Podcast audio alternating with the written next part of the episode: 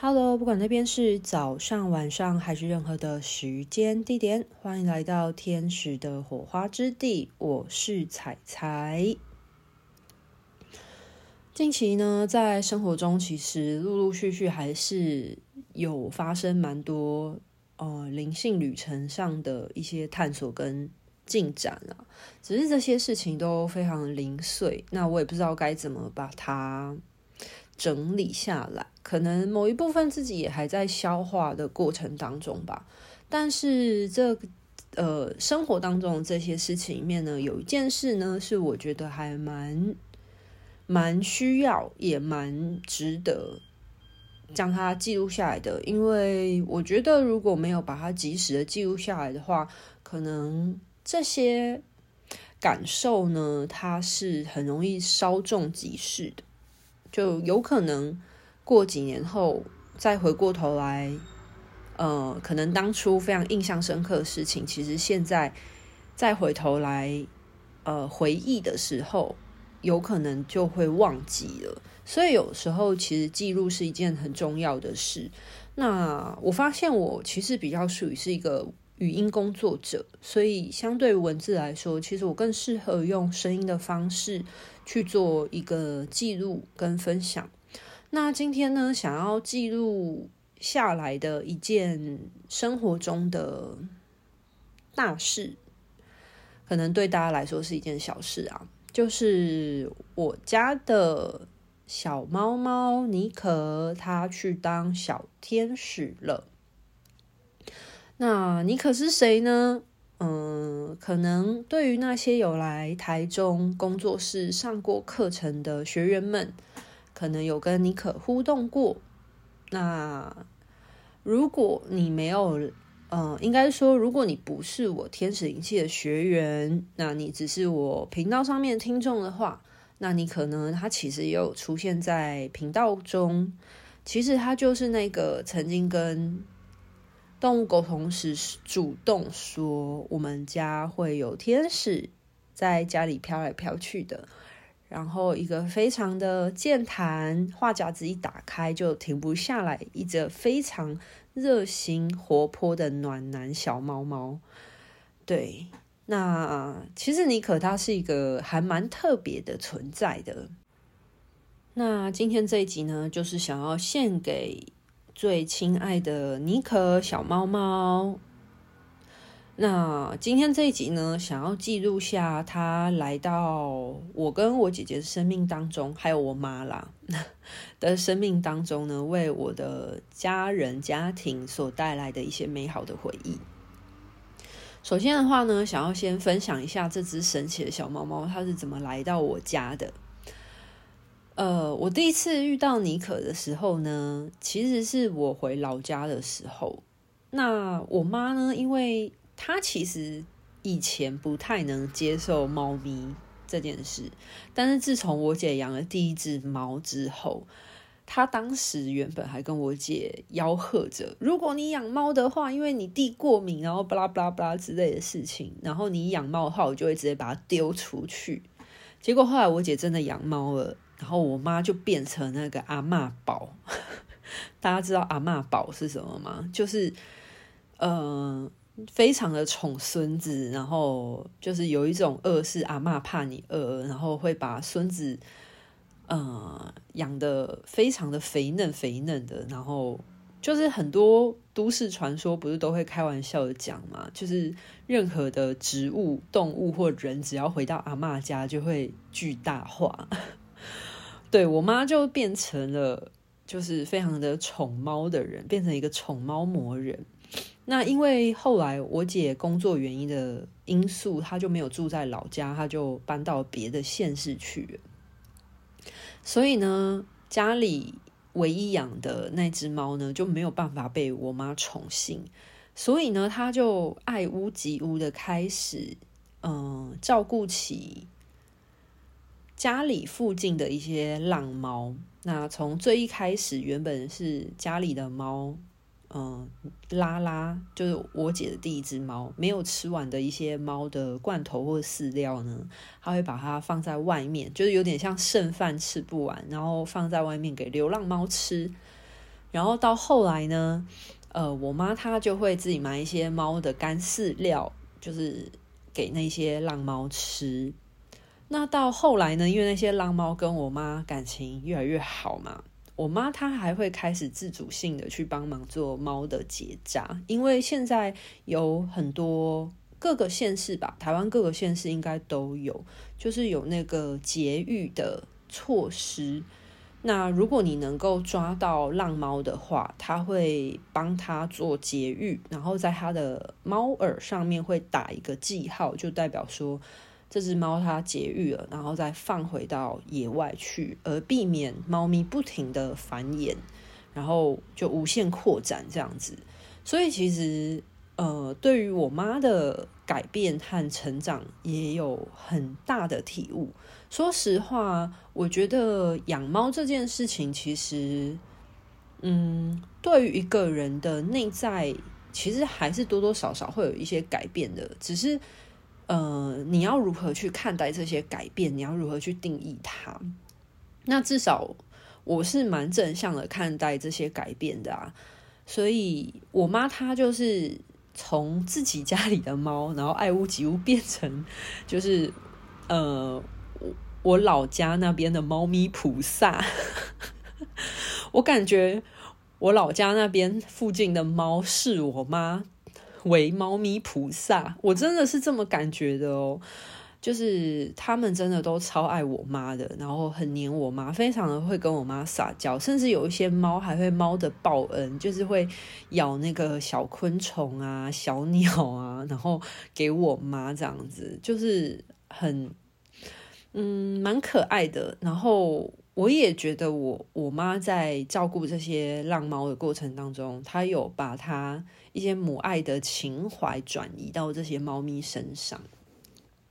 好，然后说了这些之后呢，就要来介绍尼可宝的登场。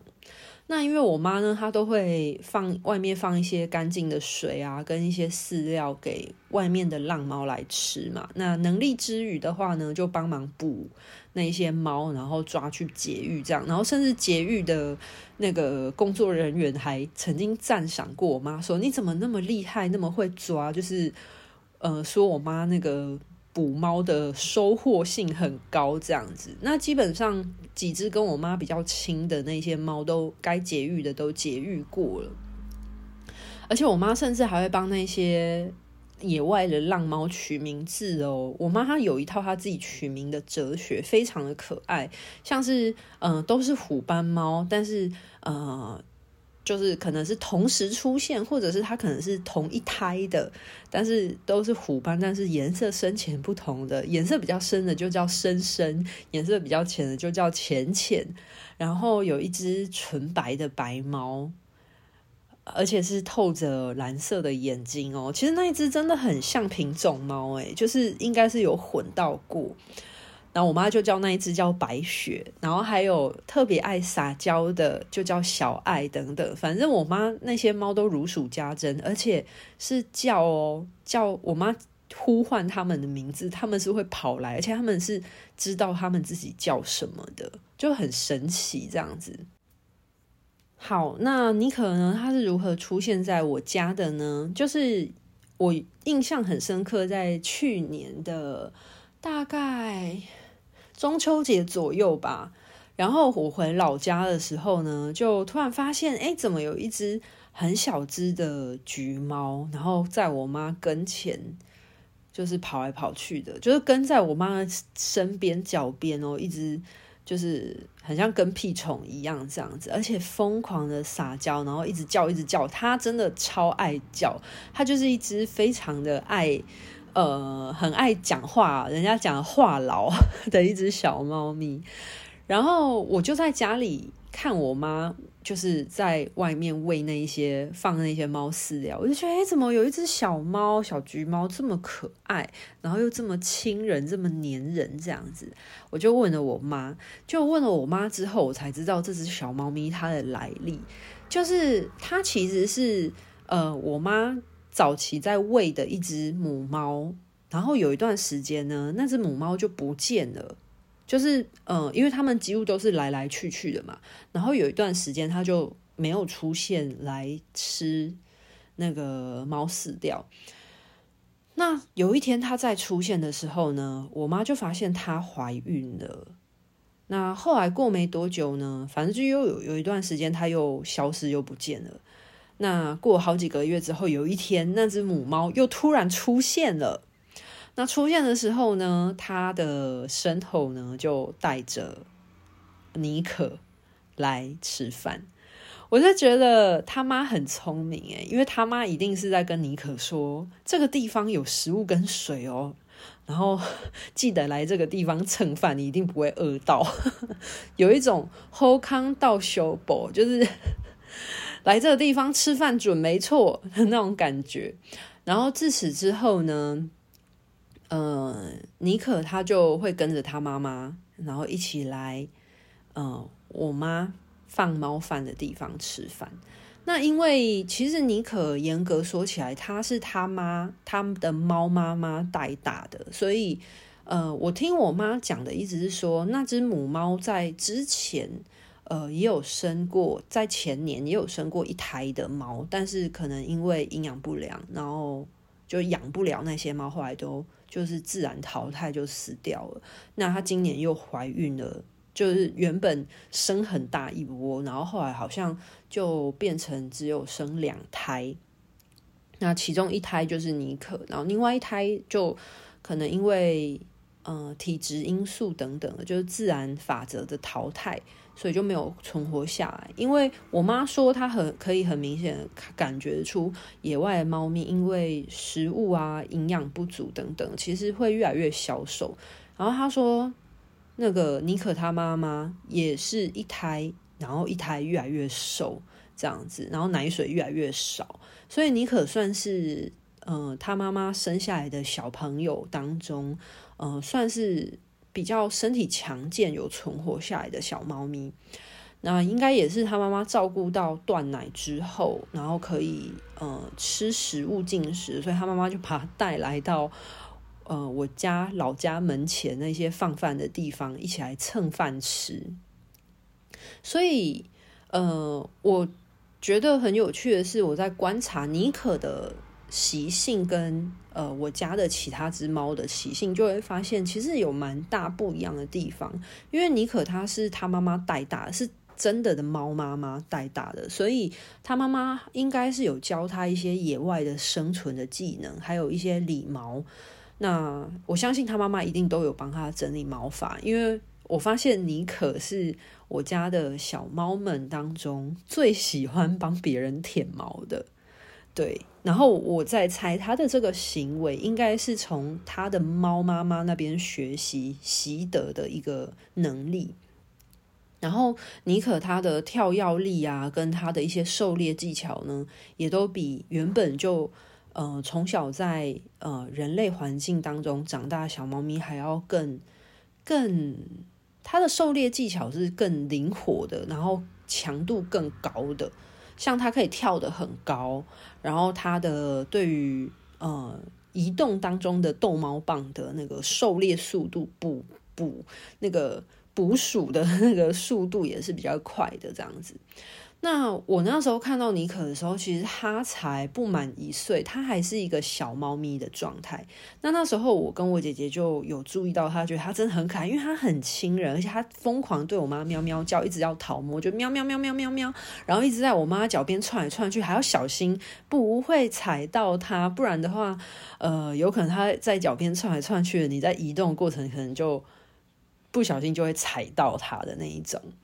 那那时候呢，呃，我妈就说什么她很可爱、很亲人啊，然后有没有兴趣有人想要收编啊，这样子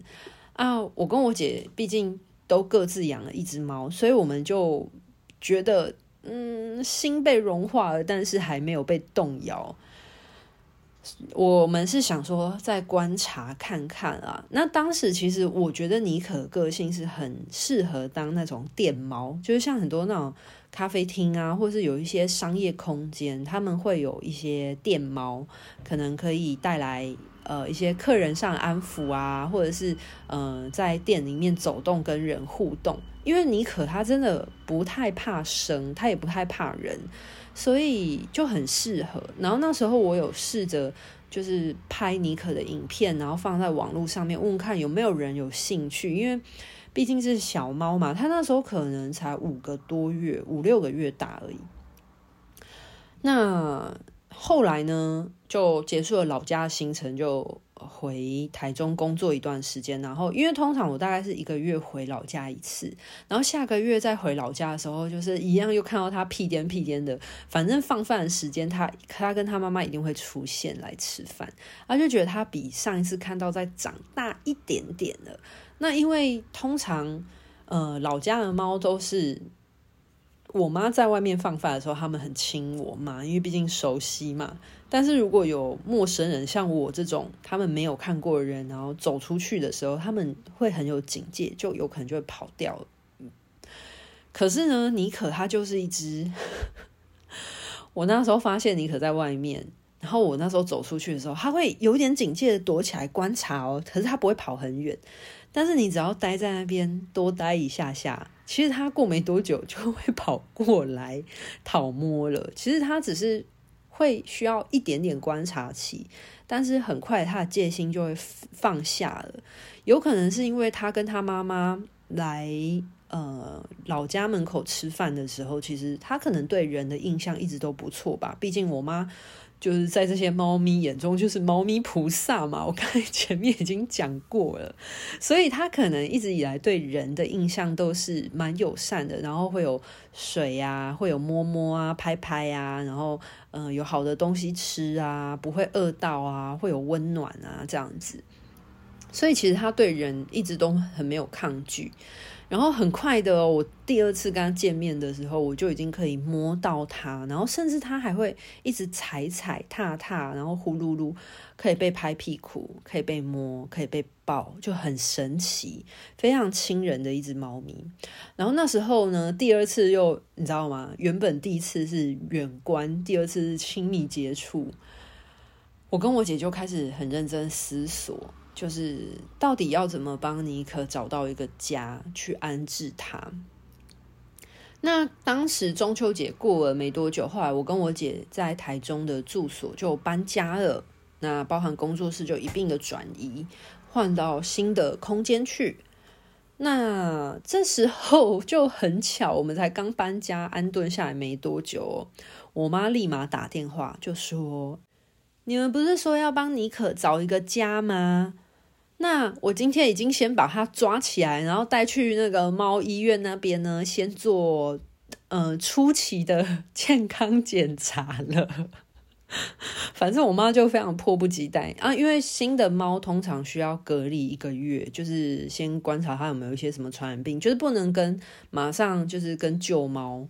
家里的原本的猫就是住在一起，是需要先隔离一个月。然后刚好因为嗯。就是住处嘛，有一个原本规划要成为教室的一个空间，就有一个空的房间就对了啊。我妈她真的是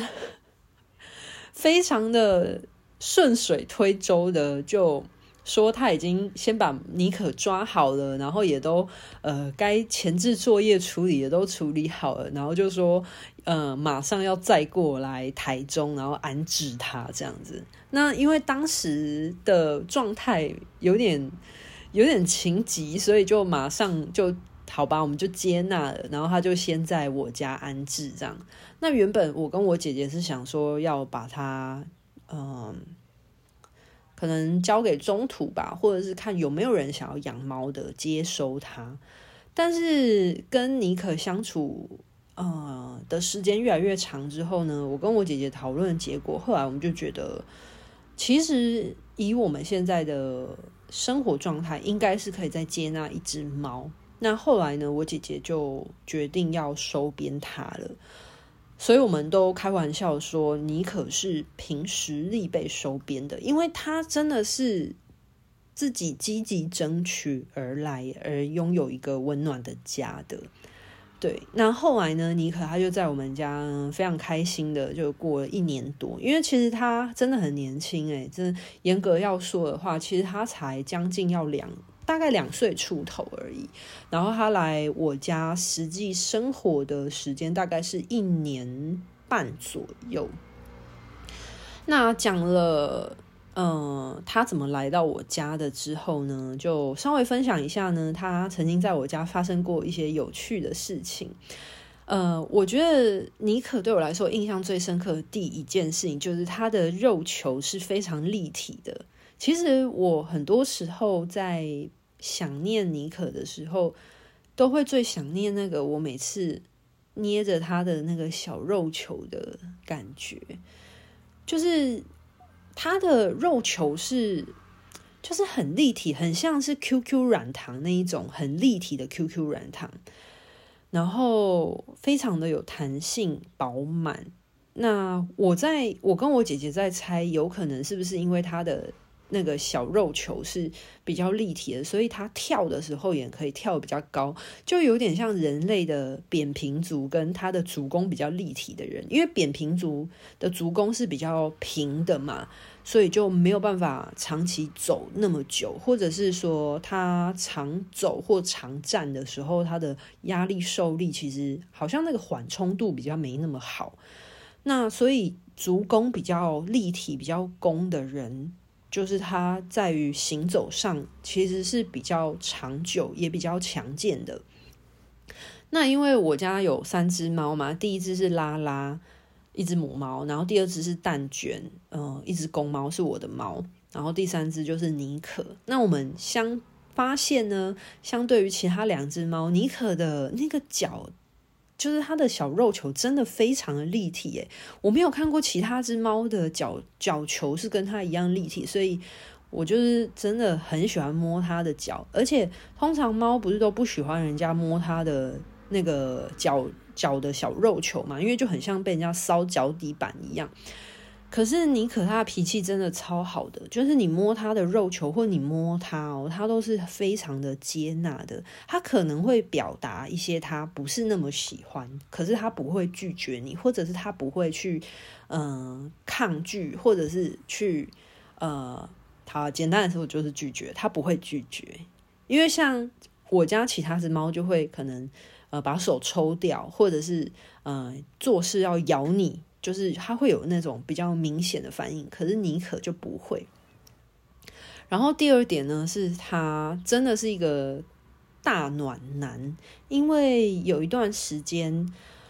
呃，我姐她朋友有。也是新养了一只小猫，那因为他第一次照顾猫，所以那只猫生病就感冒，他不太知道怎么照顾，所以他想要托我姐帮忙照顾猫咪的身体状况比较好了，然后再送回家。那所以等于说，我家有一段时间是有四只猫的，有一只猫是我姐朋友。呃，感冒先来我家安顿，呃，休养一段时间，照顾身体的那只小猫咪。那因为那只小猫真的很小，就是它可能才刚断奶没多久，反正就是真的，一看就是很小，体型很娇小小猫。然后那只小猫来的时候呢，妮可哦，就完全看得出它是被妈妈奶大的，他完全就是变成了那种兄长风范。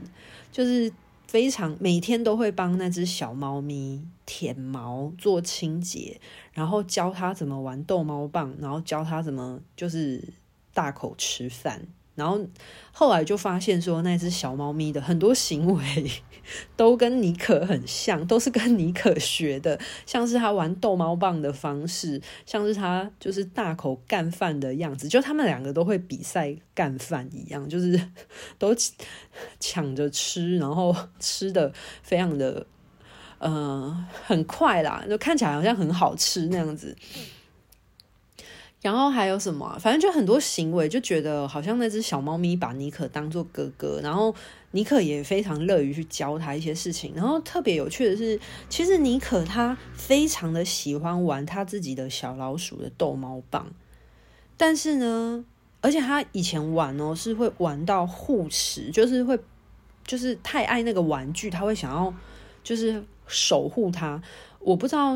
嗯、呃，听众朋友有没有是有养猫，或是你家的猫有类似的情况的？就是这种状态会发生在两种，一种是护食，一种是护玩具。然后，就是它会太爱这个东西，所以它可能譬如说像护食，就是吃了之后，如果有任何猫靠近，它会发出捍卫的声音，这样哼哼哼的声音。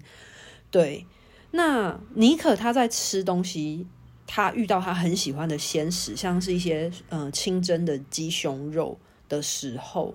他也会。就是对于其他的猫靠近，或者它咬了它很喜欢的食物，它就会躲起来，想要去吃它的时候，也会发出这种护食的声音。但是我们那时候陪它玩那个逗猫棒的时候啊，它真的超爱那个玩具，到它咬到了那个玩具之后，它对于其他的猫也要玩哦。靠近的时候，它也会发出一样护食的声音，就哼哼哼，就是那种就是嗯的那种声音。那你看，它是这么的喜欢那个猫的。逗猫棒，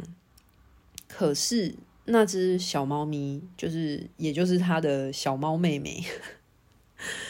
在玩那个逗猫棒的时候，妮可就会趴在旁边，然后看它玩，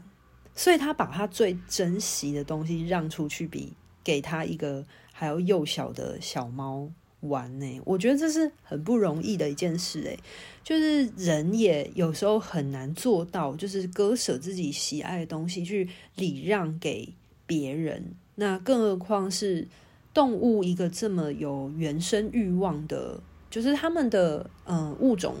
的驱动性就是这样啊。但是没有想到妮可他竟然有办法去礼让他最喜欢的玩具，然后就很明显看得出。他眼睛里面就是充满了玩那个玩具的渴望，可是他愿意先让出来给小猫咪先玩，就是那只来休养的小小猫，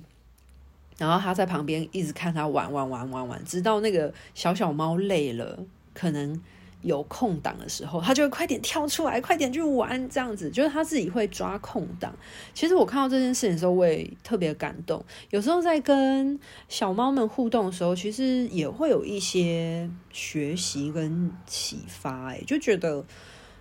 果然这个世界、这个宇宙呢，都是不停的彼此借鉴、互相学习的。那不是因为人是智人。嗯，有智慧的就特别伟大，而是我觉得在任何一个宇宙被创造出来物种当中，其实都有自己的特质，每个灵魂也都有自己独特或专长的地方。那大家彼此呃互相交流，就是一个切磋学习的机会。所以呢，在小猫猫身上，其实我有看到非常多很值得欣赏跟学习的一些行为啊，或者是特质。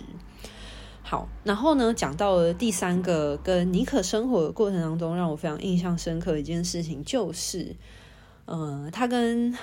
那个动物沟通师说关于天使的这件事情，我就觉得很可爱诶。然后，呃，妮可是我家三只猫里面最晚来到。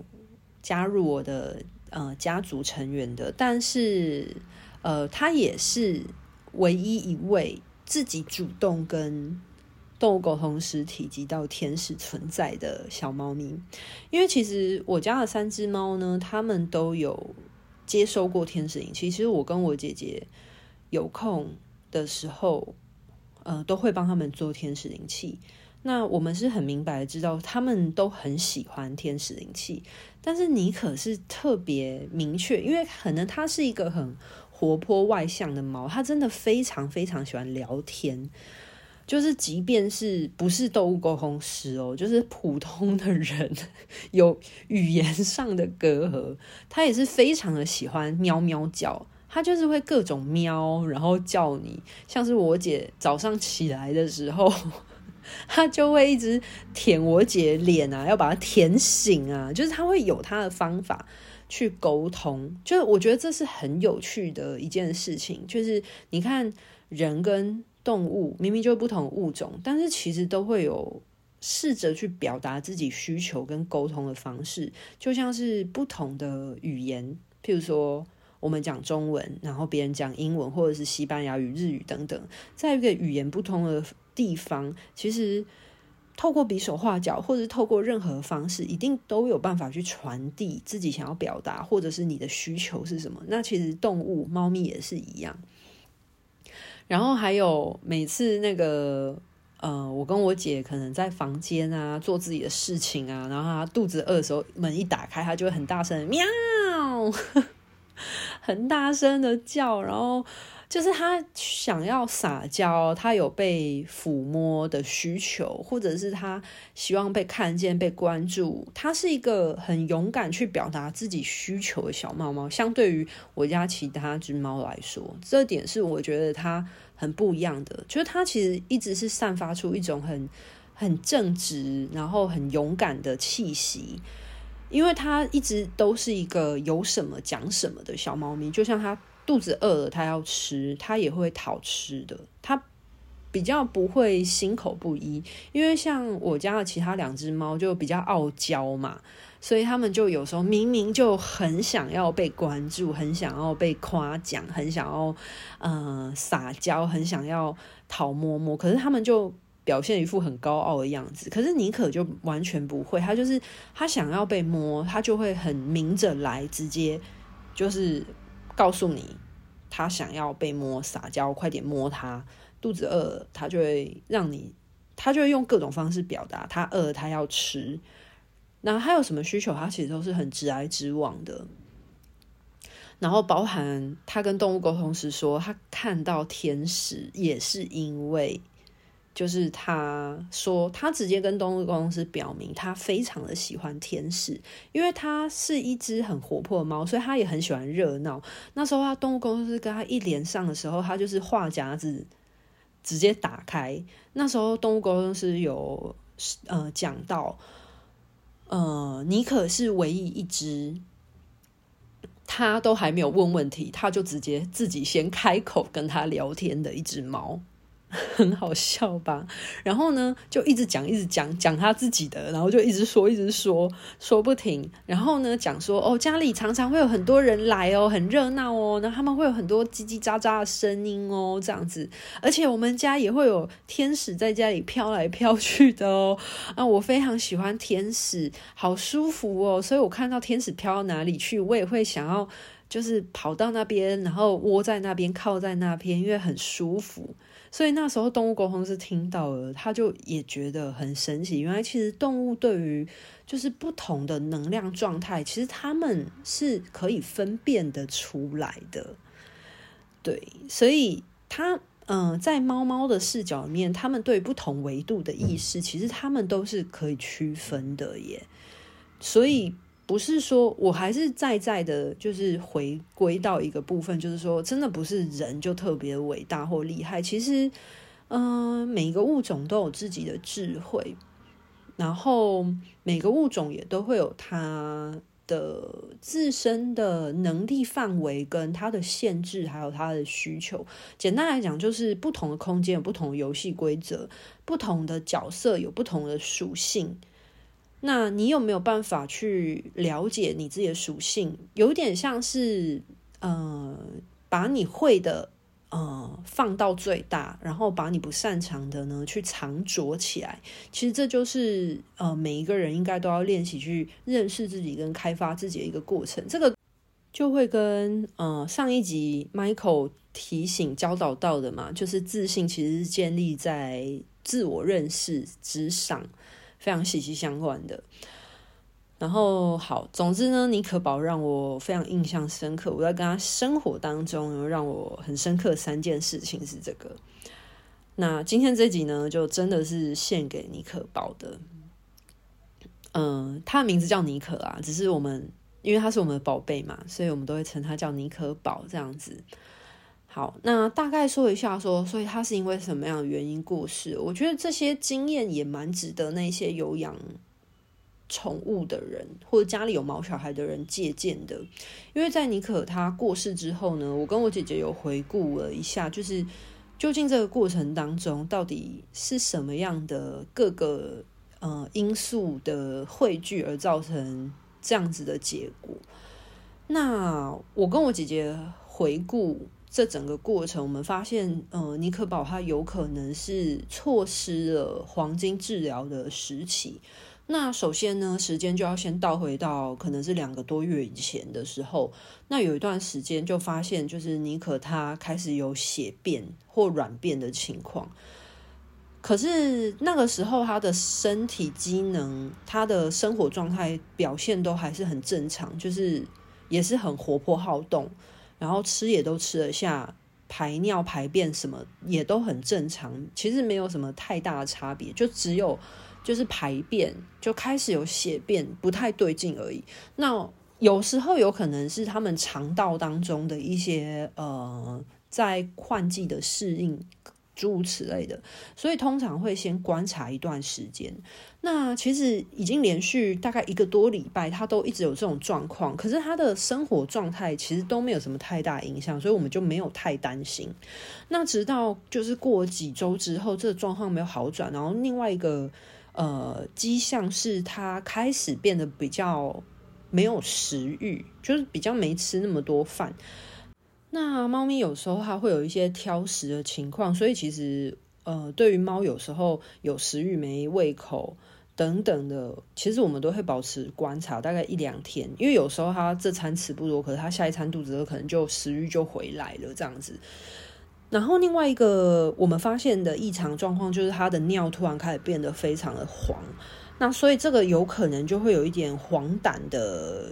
存疑。反正总之那个时候从它的尿开始变黄之后呢，呃，基于呃健康安全的考量呢，我姐姐那时候是有带妮可去做身体健康检查的。那时候呃，我们一开始是找比较大型知名连锁的猫医院。那那时候呢，呃，检查起来的话呢，当然有一些数值呢是需要留意的。那基本上其实看不出它有任何异状，医生也是说叫我们再回去观察评估这样子。那有开一些可能益生菌或者是一些呃猫咪的保健或调养的一些食品。对，那直到突然有一天呢，呃，我姐姐发现呢，妮可她开始不太吃饭了，然后不太对劲，呃，整个。呃，精神状态不太好，都一直在睡觉，或者是看起来有点病恹恹的。那那个时候呢，就一样也是送去检查，可是都没有什么太明显的结果。那那时候的动物医院只有讲说疑似有可能是什么样的情况。那甚至有一次呢，我跟我姐姐。就是因为妮可她完全不吃饭，而且甚至是连她最喜欢的肉泥条哦，就是那种小猫咪吃的那种肉泥零食哦，她都没胃口的时候，我们就觉得超级不对劲的。我们那时候已经是晚上了，还甚至是挂急诊那种二十四小时的夜间急诊。然后其实呃，猫咪应该说宠物医院的费用其实是非常高的啊，我们也是因为。就就没办法嘛，遇到了嘛，所以还是一样去送医。那时候呢，医生说他在发烧，可是一直检验不出他到底是什么样的情况。反正总之，呃，妮可他就因为这样子的原因，就是我们每个礼拜几乎都要送他回去血检，然后追踪他的后续情况。可是当时大型的。动物医院呢，因为他们是比较保守，可能怕会有一些医疗纠纷诸如此类的，所以他们并没有办法，就是就疑似的状态直接给你确定到底是什么样的诊断。他们一定要有非常显著明显的证据指出，他们才有办法确诊。就变成了在那一段时间，他的症状还没有很明确犹疑的情况当中的前面，我们就已经浪费了大概将近快一个多月的时间。就很不明朗，然后直到有一天，我姐她受不了了。我姐说，她真的觉得一直血检，每次血检都是两三千、两三千的在喷。然后那时候就一直血检，然后也医医院也没有办法很明确讲出她到底发生了什么事情了。我姐就跟她，我姐那时候就说，她想要直接换一家医院看一看，就看看不同的医师，或许会呃有不同的。呃，观点等等的，那我觉得也非常的幸运啊，就是很，我们都一直很心存感谢，就是宇宙跟天使王国的照料跟指引。反正总之，我姐那时候刚好去参加一个有点类似像是动物同好会的一个聚会，然后认识了反正里面的一些人，然后在分享呃家里的毛小孩的资讯的时候，然后得知到。一间动物医院，然后反正他就去看了。那去看的时候呢，那个医生他请我们拿出妮可他呃几乎每一周都去血检的报告书。那一拿出来一摊开来看的时候，那个医生他就直接讲说，非常有可能是感染了那个猫类的腹膜炎。然后就叫我们去找某一个药物，然后就说那个药物试着施打三天看看。他说，如果你打了之后有好转，就代表其实它就是中了。但是如果你打了它没有好转，那你再过来讨论后续要怎么处理嘛。反正我们就先投药看看。那结果后来，呃，非常非常幸运的。总之，我姐就找到相关的药品，然后也帮妮可做施打了。就果不其然，两天之后就很明显，她的烧就退了，整个状况也开始好转起来的时候，其实我跟我姐是有一点难过跟心疼，因为代表说她的病情其实前面被耽误了大概将近快有一个多月的时间。那其实他的从很强壮，非常的像那种。那种篮球队队长那种体格哦，然后到他那时候真的找出病因的时候，其实他已经瘦了非常多，甚至是看得到就是猫咪肋骨的那种情况，就是真的消瘦很多。可是我我们都感觉出他其实还是非常非常的像一颗小太阳一样，就是很努力的想要呃让自己好好的啊，然后很强壮、很坚强的。就该吃药的时候吃药，然后该嗯，不要让我们担心这样子，就是很明显的感觉出他其实是很努力的，看感觉很累，但是他还是会很希望我们陪他啦，然后嗯，叫我们让我们不用担心他，然后自己也很努力的想要好转起来这样子。你看，就是特别心疼欸，就是面对。那么的懂事的小猫猫，好，那反正后来找到药之后呢，就是有帮他投药了，大概将近一个多月时间。然后，呃，其实妮可的状态他一直有比较好，可是他一直处在一个就是比较虚弱的情况，因为那个药呢，它有点像是。那种猫界的化疗的情况，那个药物它非常的刺激，就是每一天都要定期的注射，让它身体里面有足够的那个含药的血液浓度，而且那个药很刺激，就是呃我们在打的时候，其实就有相关的人员有提醒我们说，不要碰触到直接碰触到皮肤，因为他说。直接碰触到皮肤的话，皮肤有可能会有溃烂的情况。那我我们之前曾经发生过，只是就是要消毒的时候，那个药品不小心沾到那个酒精棉片，然后只是有不小心就是沾到妮可的皮肤哦，那一块就直接脱毛了，就很真的很刺激。然后就其实每天都要帮他施打，他的情况就是有一段时间有好转，然后有一段时间又刚好遇到。台湾那时候要转秋冬换季的时候，那我跟我姐姐为什么妮可她会过世呢？其实我跟我姐姐有猜到，有可能有两个原因，一个原因是因为，嗯，错过黄金治疗时期，有可能其实病毒是在在她的身体的，譬如说神经系统等等，是侵入的比较深的，等于说她病根是比较深的，这是一点。然后第二点呢，是因为呢，就是我们帮她投药，她有。状况慢慢好转、修复当中的时候，我姐还是会带她去医院做健康检查，因为毕竟要追踪她的身体素质有没有好转等等的。然后那时候呢，其实她身体素质几乎都有变好，但是唯一一个很不乐观的就是他的白血球非常的少。那白血球很少，意思是说他身体的免疫力非常的低，有可能他如果感冒或者是感染任何其他病毒的话，他有可能不是因为主要。腹膜炎病毒死掉，他有可能是因为身体的免疫系统过低，然后有可能引发就别的，呃，譬如说可能感冒或者是肺炎或者是其他的原因而离开，因为毕竟他身体的免疫系统真的很低落。那所以那一阵子就要特别留意跟小心他，就是要有点像是守护好他。可是真的遇到那段时间，嗯、台湾的天气刚好变冷的时候，那那时候通常是不要说动物了，也是人非常容易感冒。很多的老人小孩那时候就是很容易有什么传染感，嗯、流行性感冒啊等等的那种很风行的时候。然后反正总之呢，呃，我跟我姐姐在猜，她有可能是因为感染了其他的病毒的原因，然后就是身体状况真的很不好，然后后来就突然很突然的就离世了，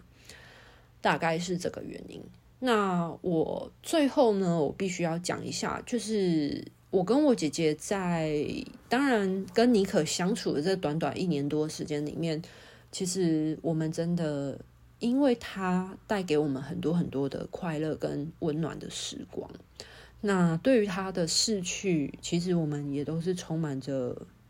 不舍跟要适应的部分。可是我不得不说，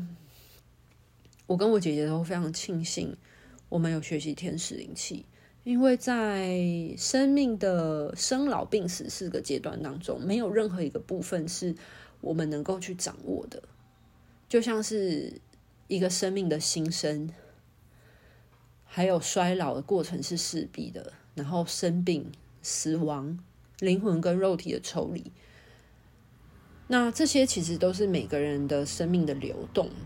我们不可能阻止这些流动的暂停。但是我们始终都很庆幸，我们学习天使灵气的原因，是因为在像尼可宝他生病的时候，身体不舒服的时候，我们能够为他做的心灵上的支持跟辅助，还有一些嗯抚慰的部分的话，其实天使灵气真的占了很大很大的部分。我印象很深刻，就是尼可他呃生病的时候，帮他运作天使灵气，他的心情真的是有被舒缓的，因为他其实也会害怕。那当然，我的很多学员们跟尼可曾经接触过，得知他生病的消息，很多人都有轮流的帮他做天使灵气，所以这个部分他其实是很幸福的，因为他之前有讲过嘛，他很喜欢天使，他觉得天使的状态很舒服，然后他很喜欢，他都会想要过去蹭一下能量。那最后的时候，其实，在尼可他过世的时候，要帮他火化的时候呢，其实我跟我姐姐也有帮他做天使灵气。然后我这边也想要记录一下，我那时候帮他做，他在火化的时候，我请天使王国的协助的时候，我所感受到一切。嗯，那时候他在准备火化的时候，我就先奉献空间，然后奉献空间完的时候，我请天使来协助尼克，然后陪伴尼克，给予他。就是在生命最后的阶段所需要最合适的能量。那时候我很明显感觉到有一个，呃，就是靛蓝色的光包围着，就是开始凝汇聚凝聚，然后就开始包围着它。然后，当然中间有非常多像是白光的净化。绿光的修护、黄光的舒缓等等，其实有很多很多能量进来，就是在抚慰他。关于他要结束他跟他身体抽离的这个过程当中，他可能也带着一些未知的恐惧，他可能也有一些生病上的不适感。那他当然也有，他其实还没有准备好要跟我们道别的心情。因为在妮可他过世的那个早上呢，其实是很明显感觉出他突然不能控制他的身体。因为我发现他的时候，是我早上醒来的时候，他都好好的哦，他走出我的房间的时候都一切正常。可是突然我在忙我自己的事情，然后我要突然去上厕所的时候，我就突然发现他怎么倒在我家的厕所洗手台下方的一个空间，他一直叫，一直叫，一直叫。我想说怎么了？然后。他干嘛一直叫，然后不出来，要趴在那里？我要去帮他辅助他的时候，我才发现他半边的身体没有办法动弹，他只剩下半边的身体可以动。然后我就快点把他抱起来，然后放到软垫上面，然后快点通知我姐这件事。所以其实，在那一天就有很明显的迹象，就是有点类似要讲是中风吗，还是什么？我也不知道该怎么形容。反正总之，他的身体其实是有左边是半瘫的，然后他只有一侧的身体可以动。然后我感觉出他就是是很。对于他自己怎么会这个样子，他是很不知所措。然后他的颈部以上的头是可以动，就一直叫，然后一直动。然后我跟我姐姐都有轮流安抚他，所以他对于他突然失去身体的控制这点，他应该也是很惶恐的。那那时候他离世的时候呢，天使帮他做能量，其实我觉得有非常非常多抚慰跟安定的效果，有一种镇定，我很难描述那个靛蓝色的能量带给我感觉，很具体的讲，我非常困难。可是我只能说有非常多镇定，有一种能量，就是那个状态突然从一阵杂乱之中突然沉淀下来，然后宁静下来的那种。那种属性，然后后面就放了很多修护了，就是很多疗愈修复啊，然后跟抚慰的那种能量进去。最后要结束的时候，我是感觉出，就是尼可他已经放下了，他接纳他身体的状况，然后他变得轻盈跟明亮了起来。然后最后最后要结束的时候，就是我有跟尼可讲。我跟姐姐，我们都会好好照顾自己的。我们还活着的人，我们都会好好照顾自己的，所以他就放心去吧，他就放心的跟着天使，他想要去哪里就去吧。然后我就看到，就是大天使 Michael 带着他，然后朝向光面去。他要往光里面走的时候，其实他有回头看了我一眼。我感觉他其实。是有一点，就是你知道那种回头感觉，我很难讲他的情绪，可是他的那个状态就有点像小朋友去上幼稚园的时候，他要进去教室之前，他回头的那个样子，就是他有一点是有一点知道他该去哪里，可是他又回头，可能他还舍不得爸妈，或者是他。还，嗯，可能有他顾虑，或者他还没有放下心的状态。反正他就是有回头看我一眼，然后我就跟他说：“放心去吧，没事的。”后来呢，他就回过头之后，然后他就跟着 Michael 的方向，然后一起往光面去了。所以，就是我觉得那一刻的时候，其实我心是放下的。就是我知道 Michael 有来接他，然后我也知道他的离世的状态是没有什么太大的、太大的忧愁，或者是太多的顾虑。他是走人家讲的，就是该亏卡，就是他是能够好好的顺走的，对。所以那个时候，其实我非常非常庆幸自己有学习天使灵气。真的，每一次每一次在面临嗯、生命要逝去的那一刻的时候，都非常非常的庆幸，就是自己还能请托天使来协助意识们，让他们更舒服、更顺心的。结束身体的旅程，然后去衔接到不同的空间维度的能量状态里面。然后，另外一点是，我觉得你很深刻的一点是，我真的觉得学习天使灵气，除了让自己能够为逝者能够尽一份心力以外，我觉得是能够用一个更正向的方式。去面对生死，诶，因为我发现我跟我姐姐有学天使灵气，所以我们始终相信着天使会给予最好的协助，所以我们对于逝者离开他们要去的空间，一直都是保持非常正向的祝福。但是，呃，像我妈妈嘛，她就对于尼可的离世就还是很不舍，或者是她有一些呃对于情绪的消化的时间，对我们来呃相对于我跟我姐来说就会比较久，比较长一点点。所以我觉得这是